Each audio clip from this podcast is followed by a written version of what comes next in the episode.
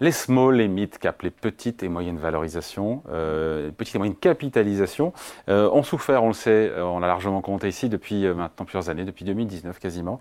Euh, mais il y a un petit frémissement quand même qui semble, qui semble perceptible se produire. Bonjour Eric. Bonjour mon cher David. Eric Lewin, rédacteur en chef des publications Zagora. Est-ce qu'on parlait de, ou c'est un peu tôt, de, de retour, de grand retour des small et mid cap ou c'est trop tôt? De combien il a été le rebond d'ailleurs dans l'absolu par Oh, rapport au CAC 40 Non, alors, en fait, on a, on a repris 10% sur le CAC Small depuis un mois, on a repris 7 sur le CAC 40, mais sur 5 ans, euh, le, CAC, Oui, le, le CAC fait plus 45 et le CAC Small fait moins 1. Donc il y a 46 points d'écart, alors que traditionnellement, il y avait bo- 20 points d'écart en faveur des Small.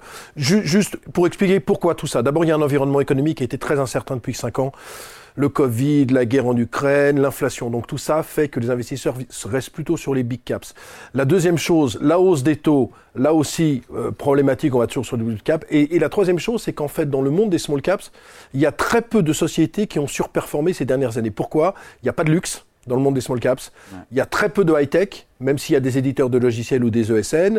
Et il y a beaucoup de sociétés industrielles. Et quelles ont été les sociétés les plus touchées par les problèmes conjoncturels? Les sociétés industrielles. Et c'est pour ça que ça explique cet écart énorme, avec en plus un gros problème, la liquidité. Je vous rappelle qu'il y a 5 ans, dans les fonds small caps, il y a à peu près 160 fonds mid and small à Paris, Ouais. il y avait 27 milliards d'euros d'encours, et maintenant, on est à 14 milliards. Et encore, on était à 13 milliards il y a un mois, 13 milliards qui était le plus bas euh, depuis 5 ans.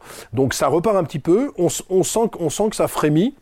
Ça frémit d'ailleurs, pardon, euh, mais pas seulement en France. J'ai vu que le Russell 2000 aux États-Unis s'est aussi réveillé. C'est un phénomène qui, est- qui dépasse la France. Bah, oui, oui, parce petites et moyennes Bah, oui, parce que si on considère euh, que les baisses des taux sont enclenchées, ou tout du moins qu'il n'y a, il y a plus de hausse des taux, mécaniquement les small caps vont devenir de plus en plus intéressantes dans un environnement économique qui n'est pas exceptionnel, parce qu'on parle de ralentissement, on a vu les perspectives de l'OCDE, mais qui n'est pas non plus dramatique. Et puis surtout, le plus important, c'est qu'il y a un problème vraiment de valorisation. C'est-à-dire que grosso modo, vous avez une décote de 20 et 25% entre le CAC Small et le CAC 40, et une décote d'au moins 30% entre le CAC Small et le monde du private equity.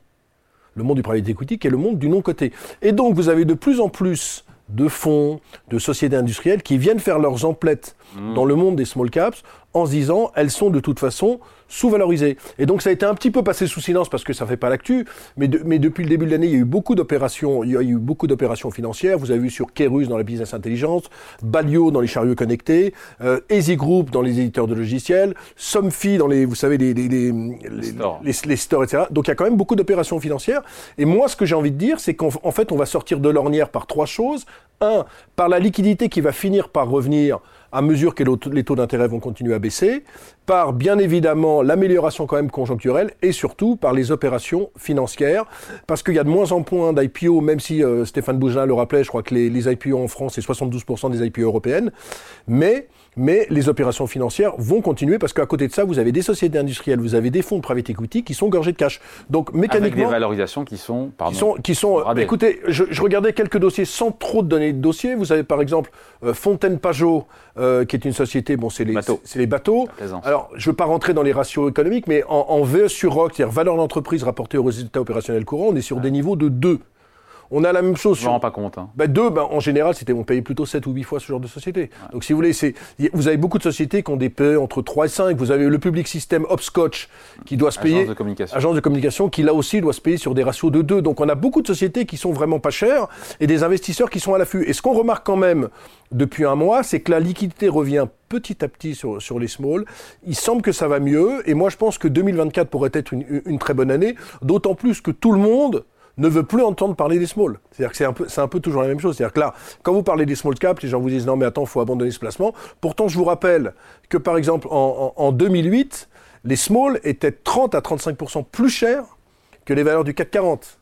Là, elles Ça sont paraît loin. hein. ça paraît loin, mais là, elles sont 20% moins chères. Et donc, moi, je crois que ce balancier va finir par, s'inverser et qu'on va avoir euh, retour à, meilleure fortune sur nombre de compartiments qui, en plus, on a souvent des sociétés qui s'en sortent bien. Pourquoi?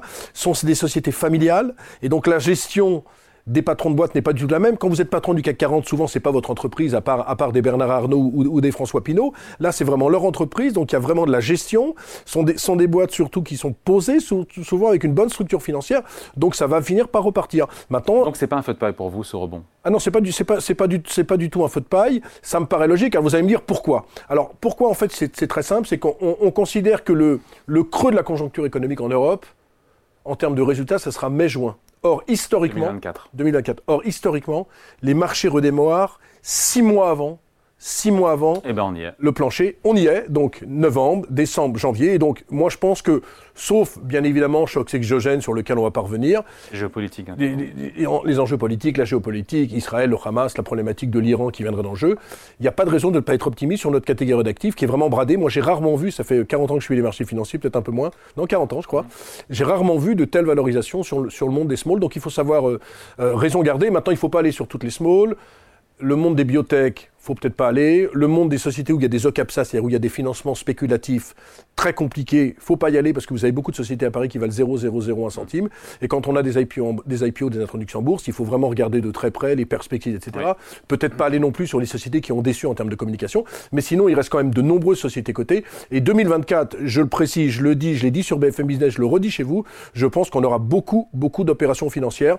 Donc il faut garder espoir. Il faut s'intéresser par contre au bilan solide, c'est-à-dire les sociétés qui ont des free cash positifs, qui sont rentables, qui ont des structures financières assainies, qui gagnent de l'argent. Bref, mais il y aura beaucoup de choses à faire et beaucoup de choses à gagner. Et moi, je préfère, si vous voulez, aujourd'hui, acheter des small, quitte à attendre un petit peu, que venir sur du LVMH, sur des sociétés comme ça qui restent des grands groupes, mais, qui, mais qui commencent à être chèrement valorisés. Allez, point de vue signé Eric Lewin, rédacteur en chef des publications Agora. Merci Eric. Merci David. Salut.